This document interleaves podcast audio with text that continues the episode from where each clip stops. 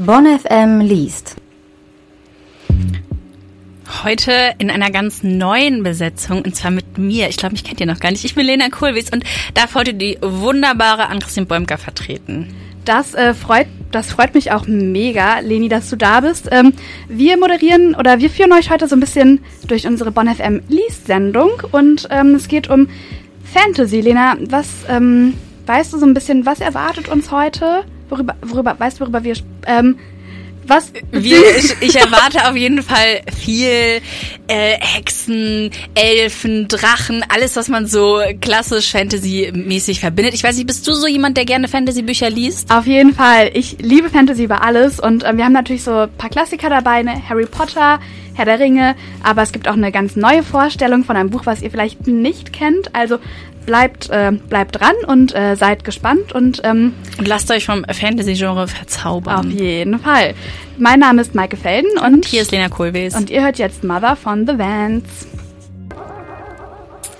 Ihr hört äh, Bon FM liest und heute mit dem Oberthema Fantasy. Wir grasen die ganze Welt der Trolle, Drachen und anderen Fantasy-Gestalten ab. Ihr hört auch gerade im Hintergrund ganz passend Game of Thrones. Ähm, passend zum Thema Fantasy und vielleicht auch so ein bisschen Game of Thrones, äh, hat die Skandinavistik ein Buch rausgebracht. Und ähm, hier geht es eben um isländische Vorzeitsagas, übersetzt von Studierenden. Die ähm, teilweise gab es noch gar keine Übersetzung zu, den Büch zu dem Buch und das heißt Heldensagas, Sagas aus der Vorzeit von Wikingern, Berserkern Untoten und äh, Trollen und ähm, stammt eben aus der, also oder spielt in der Zeit der Völkerwanderungszeit und Wikingerzeit. Ja, das ist vor allen Dingen sehr spannend, denn die moderne Fantasy-Literatur, wie wir sie kennen, basiert eben zum Großteil auf diesen Vorzeitsagas. Beispielsweise waren die isländischen Vorzeitsagas eben Inspiration für den Fantasy-König Tolkien. Ähm, das beste Beispiel ist hier die Völsunga-Saga, zu Deutsch eben das Nibelungenlied, was die Germanisten unter euch vielleicht kennen. Und ähm, aber auch anderen Vorzeitsagas. Es gibt also fast alle Elemente in äh, seinen Büchern, wie der Hobbit oder der Herr der Ringe, außer jetzt Orks oder den Hobbits, sind eben aus diesen Sagas entnommen. Ja, und auch Bestseller wie Game of Thrones, wir hören es gerade im Hintergrund, oder auch Harry Potter äh, stammen von diesen Sagas. Sagas. Viele Elemente wie auch Werwölfe kommen eben aus isländischen Sagas. Und äh, ja, damit äh, verabschieden wir uns jetzt zum neuesten, zum nächsten Song Happy Man von Jungle. Ihr hört Bon FM liest mit Lena Kohlwies und Maike Felden. Bis gleich. Sag mal, Leni, ähm, woran denkst du eigentlich als allererstes, wenn du das Wort Fantasy hörst? Ähm, ich würde sagen, vielleicht so Zauberei, Elfen, Zwerge, Hobbits, solche Sachen. Ja, finde ich auf jeden Fall eine, also passt zu Fantasy, würde ich sagen. Ähm, das ist auf jeden Fall, das sind absolute Fantasy-Klassiker und ähm, wir unterhalten uns jetzt mit unserem Reporter Björn Kremer über den Autor, der diese Sachen quasi so zum Standard der Fantasy-Welt äh, gemacht hat, nämlich über Tolkien. Ja, genau. Die Rede ist genau genommen von John Ronald Royal Tolkien, oft abgekürzt als J.R.R. Tolkien. Und der war auf jeden Fall ein sehr großer Einfluss auf das moderne Fantasy-Genre, wie wir es heute kennen. Ähm, wie groß dieser Einfluss genau ist, das sieht man schon daran, dass wahrscheinlich die meisten Hörerinnen wissen, wovon in dem folgenden Ton die Rede ist. Im Lande Mordor, im Feuer des Schicksalsberges, schmiedete der dunkle Herrscher Sauron heimlich einen Meisterring, um alle anderen zu beherrschen. Ja, das war aus der Einleitung der Herr der Ringe-Verfilmung von Peter Jackson und darin steckt eigentlich schon der Anfang und der Kern der kompletten Herr der Ringe-Handlung. Die Handlung an sich ist es ja eigentlich so recht simpel. Hobbit bekommt einen magischen Ring, muss sich in ein Abenteuer stützen, um ihn dann zu zerstören. Aber äh, was steckt da eigentlich hinter? Warum glaubst du, ist die Welt von Tolkien so erfolgreich? Also das kann ich auch nur aus einer ganz persönlichen Perspektive beantworten, weil ich selber ein riesen Herr der Ringe-Fan bin, seit ich klein war. Ich habe mir damals so mit zehn Jahren immer die Bücher heimlich geklaut von meinen Eltern und sie dann unter der Bettdecke gelesen. Ähm, heimlich, weil meine Eltern meinten, ich sei noch zu jung dafür, das sei zu brutal. Und was mich persönlich immer am meisten an dieser ganzen Sache fasziniert hat, war die Größe von dieser Welt. Also man hat bei Herr der Ringe immer das Gefühl, nur so einen ganz kleinen Ausschnitt einer uralten Realität irgendwie zu sehen und so diese Ernsthaftigkeit, die da auch mitschwingt, die fand ich immer gut. In einer anderen Zeit hätte man an das, was Tolkien da so schreibt, ja eigentlich genauso glauben können wie an andere Sagen oder Mythen auch. Die Handlung und das Setting erinnern ja auch total an klassische Märchen oder auch an alte Mythologie. War, ähm, war das auch ein Einfluss für Tolkien? Ja, auf jeden Fall. Dazu haben wir ja eben schon ein bisschen was gehört. Ähm, um das nochmal sagen zu können, Tolkien hat sich auf jeden Fall mega bei der nordischen Mythologie und auch beim Christentum bedient und hat aber dann diese verschiedenen Einflüsse auch zu was ganz Neuem, zu so einem eigenen Kosmos verbunden. Äh, total spannend ist in der Hinsicht dann noch das Silmarillion, also die Vorgeschichte und Mythologie zu der Herr der Ringe und der Hobbit.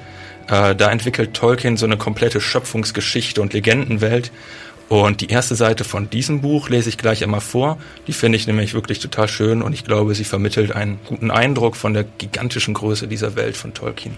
Ja, da muss ich sagen, freue ich mich auf jeden Fall drauf und danke für dieses Gespräch über den oder einen der wichtigsten Fantasy-Autoren aller Zeiten, Tolkien. Björn, Toll, also danke an Björn Kremer Vielen Dank, für die Infos. und ähm, ihr hört jetzt Down on the Past von Mando Diao.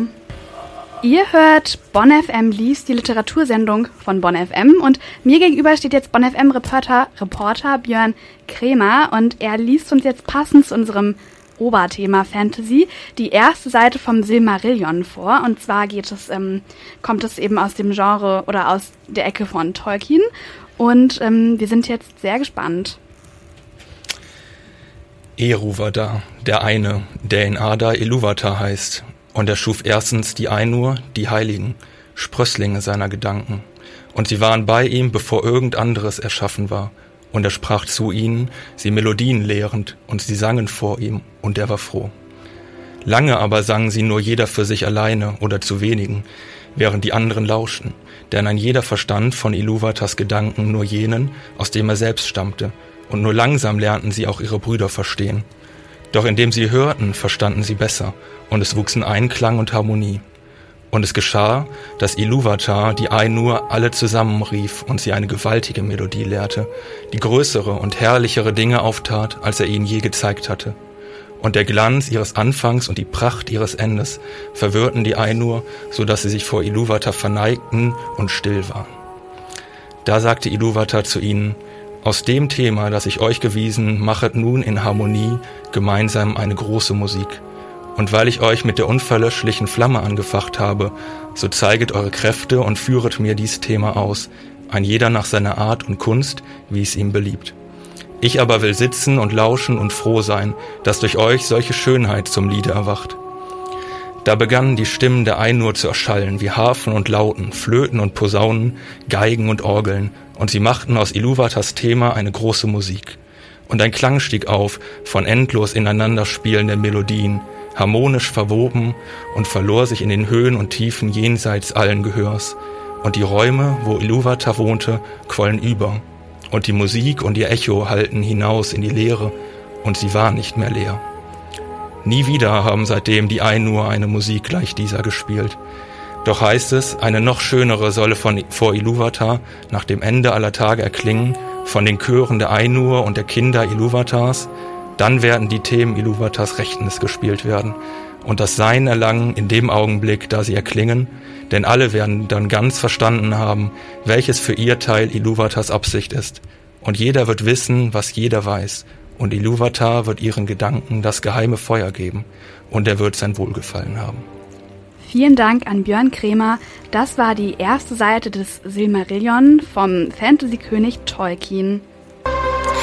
Es ist 18.44 Uhr und ihr hört Bonn FM liest heute mit dem großen Thema Fantasy, beziehungsweise äh, Fantastik, das ist nämlich das deutsche Wort und wird irgendwie gar nicht so oft verwendet. Und das ist super schade, denn ähm, zur Fantastik oder in dem Genre der Fantastik schreibt ein Autor, über den wir jetzt ein bisschen sprechen.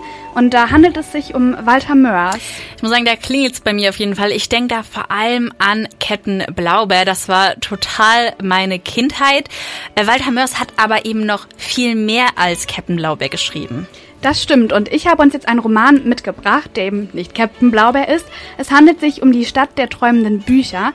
Meiner Meinung nach die größte Liebeserklärung die man an die Literatur schreiben oder wenden kann. Worum geht's in dem Buch denn? Es geht um den jungen, Dicht, äh, um den jungen Dichter Hildegunst von Mythenmetz und er geht nach dem Tod seines Dichtpaten, also quasi sein Ausbilder, der ihn zum Dichter und ähm, Literaten ausbilden soll, nach Buchheim, die Stadt der Bücher und der Literatur, um dort über Literatur zu lernen, zu lesen, aber auch selber zu verfassen und auch zu veröffentlichen. Blöderweise gerät er durch einen Hinterhalt in das Labyrinth von Buchheim, hier trifft er auf allerlei böse Gestalten, Abenteuer, aber auch Buchjäger, die immer auf der Suche nach den wichtigsten und nach den teuersten und wertvollsten Büchern sind und ähm, super viele Abenteuer und ähm, auch wirklich echt spannende Passagen warten auf ihn. Ja, wenn man äh, Walter Mörs kennt, dann kann man sich schon so vorstellen, was da für tolle, lustig, skurrile, aber manchmal auch ein bisschen gruselige Figuren so auf einen warten können. Maike, was hat dich denn jetzt an dem Roman so gepackt?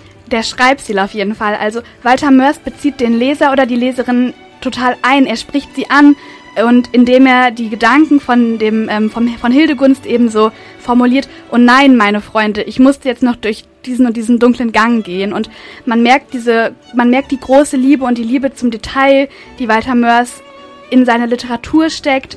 Er hat auch viele Zeichnungen in den Büchern ähm, oder in diesem einen Buch auf jeden Fall, die ähm, dem Leser so ein bisschen zeigen, so könnte gerade diese komische Gestalt aussehen. Man hat, man hat was vor den Augen, man hat sowas also man kann sich es einfach vorstellen und die machen dieses Buch einfach noch viel, viel schöner als nur der Inhalt und man merkt, Walter Mörs lebt einfach für dieses Genre Fantastik. Also Moderatorin Maike Felden gibt eine ganz klare Leseempfehlung.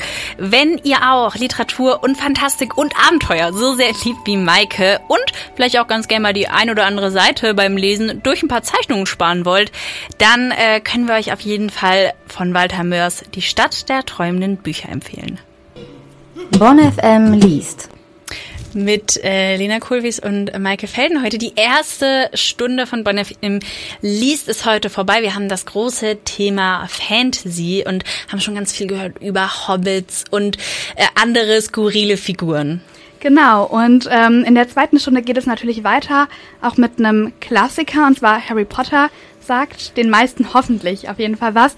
Aber ähm, wir ähm, sprechen auch über ein Gedicht und ähm, haben auch noch eine Buchempfehlung dabei von einer Autorin, die eigentlich sehr unbekannt ist, aber auch super gute Fantasy-Literatur schreibt. Also seid auf jeden Fall gespannt und an den Mikros für euch Lena Kohlwees und Maike Felden. Und wenn ihr die erste Stunde nicht mitbekommen habt, könnt ihr die auch alle nochmal nachhören auf www.bonn.fm und da laden wir die ganze Sendung nochmal hoch zum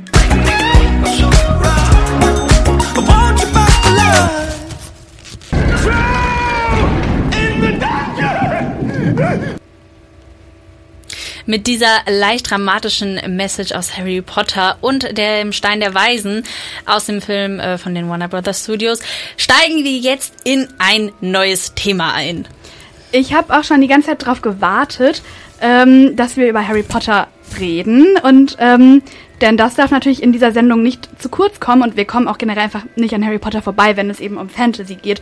Und Bonn FM-Reporterin Judith Räuber hat sich nochmal genauer mit der Geschichte eben beschäftigt. Ja, ich glaube, die meisten Leute kennen mittlerweile die Handlung der sieben Bücher. Kurz nochmal kurz zusammengefasst, es geht um den Zauberschüler Harry Potter, der im ersten Band auf die Zauberschule Hogwarts kommt und dort viele tolle Freunde findet und er muss am Ende gegen den bösen Zauberer Lord Voldemort kämpfen. Ähm, eine super faszinierende Geschichte, weil es tausend kleine Details zu entdecken gibt und die verschiedenen Zauberwesen. Ähm, man merkt auch richtig, dass die Autorin sich da jahrelang Gedanken drüber gemacht hat und die Fäden werden so im Hintergrund gezogen. Die ganze Zauberer- und Hexengesellschaft ist auch komplett durchdacht mit Gesetzen und Institutionen. Es gibt ganz viele Regeln und eine eigene Währung. Die Geschäfte sind super detailliert beschrieben und natürlich die Sportart Quidditch.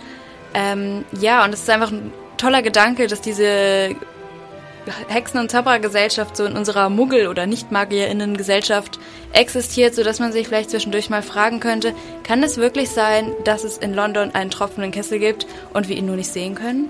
Mittlerweile gibt es ja auch ein riesiges Fandom, und zwar Pottermore. Das ist eben eine Seite davon. Ähm, viele andere kursieren auch im Internet, ähm, wo man einfach noch super spannende Hintergrundsachen und Infos irgendwie erfahren kann. Ja, es gibt zahlreiche YouTube-Videos, ähm, in denen Fans ihre Theorien zu den Büchern veröffentlichen. Teilweise bestätigt J.K. Rowling diese auch. Ähm, zum Beispiel gibt es eine Theorie, dass Dumbledore schwul sein soll. Ähm, ein Kritikpunkt an den Büchern ist nämlich zum Beispiel auch, dass die Geschichte sehr heteronormativ ist und dass Dumbledore schwul ist, kommt halt auch nur sehr unterschwellig vor. Also im Buch wird es kein einziges Mal erwähnt. Jetzt gibt's ja nicht nur Kritik an der Geschichte selbst, sondern vor allen Dingen auch an der Autorin J.K. Rowling. Kannst du uns erklären, was da los ist? Ja, J.K. Rowling polarisiert öfters mal auf Twitter und in einem ihrer letzten Tweets hat sie eben Transfrauen ausgegrenzt. Ähm, deswegen wird sie als TERF bezeichnet, also als Trans-Exclusive Radical Feminist. Da geht es um die Diskussion Gender versus Sex. Rowling sagt hier, dass Gender nur auf der sozialen Ebene passiert, also eine Frau nur eine Frau sei, wenn sie durch ihre Geburt weibliche Geschlechtsmerkmale hat. Die Fangemeinde nimmt das relativ unterschiedlich auf, aber es gibt super viele Fanblogs, die Statements veröffentlicht haben, dass sie keine Memes mehr mit ihr veröffentlichen wollen oder dazu aufrufen, die Bücher Secondhand zu kaufen. Rowling wird eben vorgeworfen, dass ihre Bücher, die so voller Halbwesen und Magie sind, viel diverser seien als ihre Meinung zu Transsexualität.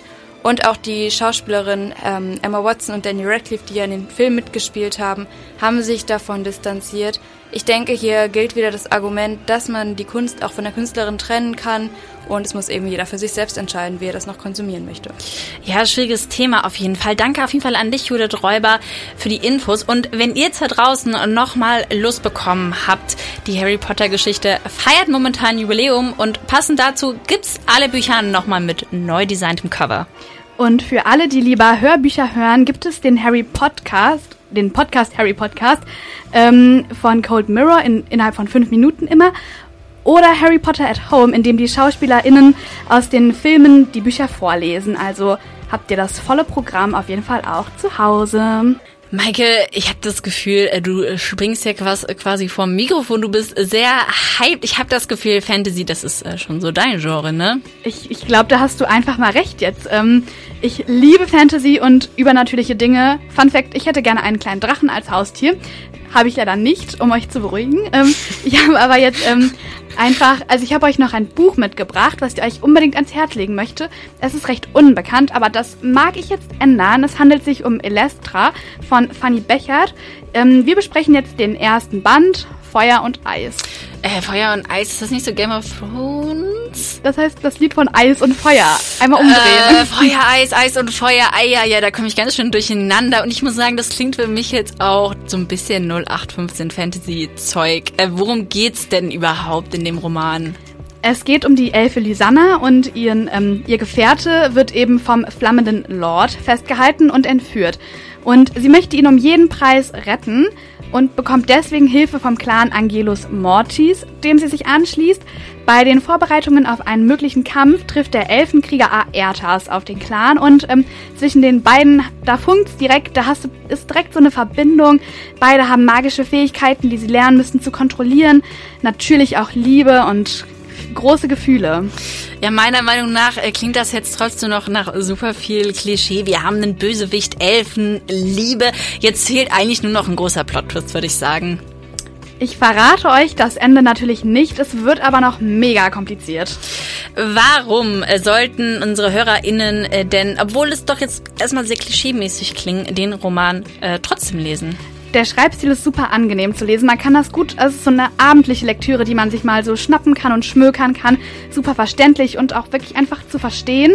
Ähm, das Ende ist einfach super unvorhersehbar und unerwartet. Der Leser rechnet nicht damit und ich muss sagen, es trifft den Leser oder die Leserin mitten ins Herz. Man will direkt den zweiten Band haben. Es gibt insgesamt vier Bände im äh, momentan im Handel und äh, pro Band bezahlt ihr einmal 15 Euro. Ja, Maike, ich muss sagen, vielleicht hast du mich jetzt doch ein bisschen gecatcht. Äh, so leidenschaftlich, wie du hier dabei bist. Danke auf jeden Fall an dich. Und wenn ihr da draußen jetzt die volle Portion Fantasy von einer noch recht unbekannten Autorin haben wollt, äh, können wir euch die Reihe um die Elfe Lysanna und Aertas von Fanny Beichert ans Herz legen. Ihr hört Bonn FM liest, die Literatursendung von Bonn FM. Wir haben 19.35 Uhr mit Lena Kohlwees und Maike Felden. Bis gleich. Neben unserem Fantasy-Thema heute sprechen wir jetzt auch noch über so ein bisschen was anderes und zwar über einen Krimi-Thriller. Thriller. Und zwar hat äh, unsere Bonn FM-Reporterin Anina Korhun mit Patrick Savios alias Patrick als Nara, Nara über seinen Debütroman Roter Stern gesprochen und äh, vor allen Dingen auch, wie er neben seinem Hauptberuf als Arzt im Krankenhaus auch noch die Zeit findet, um Bücher zu schreiben. Sein Krimi-Thriller Roter Stern wurde letztes Jahr veröffentlicht und äh, Anina, worum geht's da genau? Ja, also Roter Stern ist eine Terrororganisation, die droht, Bomben in Deutschland zu zünden. Eine zum Beispiel auch in Köln, wenn Deutschland im Ukraine-Konflikt weiter gegen Russland agiert. Und Professor Lukas Nefe wird in Bonn vom Verteidigungsministerium um Hilfe gebeten. Er mischt sich sehr neugierig und mehr als erwartet in die Ermittlungen ein und versucht, die Terroristen zu finden und dann auch zu stoppen. Das ist ja jetzt auch ein ganz schön starker regionaler Bezug. Ähm, eine Bombe in Köln. Er ähm, ist äh, beim Verteidigungsministerium von Bonn, wird er um Hilfe gebeten. Ähm, mega regional. Warum denn jetzt genau vor allem Bonn? Ja, also der Autor wohnt selber hier, ist hier aufgewachsen und hat hier auch studiert. Und ähm, er findet eben, dass Bonn eine Stadt mit sehr hoher Lebensqualität ist. Und deswegen hat er eben auch Bonn als Hauptschauplatz gewählt da es eben auch besser ist, wenn man eigene Erinnerungen oder Eindrücke einbringen kann, findet er. Wir haben schon vorhin drüber gesprochen, dass er ja auch Arzt ist. Und ich frage mich immer noch, wie kriegt er es hin, Arbeit, Familie und dann auch noch das Schreiben, alles unter einen Hut zu bekommen? Ja, so tagsüber arbeitet er natürlich ähm, im Krankenhaus und hat auch noch seine Familie. Und da bleiben dann eben nur noch die Abende, Wochenenden oder auch mal ein Urlaub zum Schreiben brauche dafür ähm, schon auch Muße und Zeit. Also ich muss mich schon mindestens zwei bis drei Stunden mal ransetzen, ähm, weil so zwischen Tür und Angel schreiben, das macht keinen Spaß. Da kommt dann auch kein, äh, kein richtiger ähm, ja, Schreibflow zustande. Aber er sagt, dass er es auch immer mal wieder schafft, sich eine Pause zu nehmen, um dann eben auch richtig zum Schreiben zu kommen. Patrick Savios hat sein erstes Buch Roter Stern selber verlegt. Ähm, was, ist, was ist denn jetzt da genau anders, äh, wenn man, als wenn man jetzt bei einem Verlag ist und da seine Bücher verlegen lässt quasi? Ja, also man kann natürlich einfach schreiben, wie man möchte. Von den Figuren bis zum Cover kann man wirklich alles selber entscheiden, ähm, da man keinem Lektor oder keiner Lektorin oder keinem Verlag unterstellt ist. Aber das hat natürlich auch Nachteile. Ja, man muss das Marketing selber betreiben. Man muss äh, selber zusehen, wie man das Buch bekannt äh, macht, wie man das Buch an seine Leserschaft heranbringt. Man muss selber von Buchhandlung zu Buchhandlung laufen, also es ist wirklich viel Handarbeit gefragt. Aber er hat auch einige Buchhandlungen gefunden, die sein Buch ins Programm genommen haben. Es ist jetzt ja auch schon etwas her, dass sein, Debüt, sorry, sein, sein Debütroman veröffentlicht wurde. Äh, an was arbeitet er denn jetzt gerade? Ja, zu viel wollte er jetzt nicht verraten. Es wird auf jeden Fall wieder ein regionaler Krimi-Thriller und es werden zwei Kommissare sein, die einen Serienkiller suchen. Und es wird sehr bizarre Morde geben. Das klingt jetzt mega spannend, auch ein bisschen gruselig mit äh, Serienmorden, auf jeden Fall Serienkillern. Bonn FM-Reporterin Anina Korhonen hat mit Patrick Savios alias Patrick S. Narra über seinen Krimi-Thriller Roter Stern äh, gesprochen und auch über seine Arbeit als Selbstverleger. Und ganz bald folgt noch ein zweiter Roman. Vielen, vielen Dank an Anina. Wir haben jetzt kurz vor acht und das bedeutet leider, leider, dass sich ähm, Bonn FM liest, unsere Literatursendung dem Ende neigt. Wir haben ganz schön viel über Hobbits, über Zauberer, über alles Mögliche gesprochen. Aber was wir noch nicht geklärt haben, Maike, welches Harry Potter Haus bist du? Ich bin äh, Gryffindor. Super classy eigentlich. Es tut mir leid. Bisschen basic auch. Ja, tut mir leid. und du, Leni? Ich bin äh, Hufflepuff durch und durch und mit vollem Herzen. Das ist auf jeden Fall sehr schön zu hören. Hattest du den Hut auch auf schon? Ja, ja, auf jeden Fall. Er äh, saß auf meinem Kopf und hat gesagt, sofort, er musste gar nicht sitzen, er hat sofort gesagt, Hufflepuff, das ist es. Mega, da, da hätte ich auch, ich hätte dich auch da so eingestuft auf jeden Fall. Wir verabschieden euch jetzt aber in den Mittwochabend. Ähm, und äh, Maike, was machst du jetzt gleich noch so? Ich ähm, gehe jetzt mit einer Freundin noch was trinken. Wir machen ganz klassisch, gehen wir einfach aus. Wie geht aus? Ja. Wisst ihr, weißt du, wer auch noch ausgeht? Sag mir. Anne Mai Kantereit. Viel Spaß damit. Und damit sind wir raus.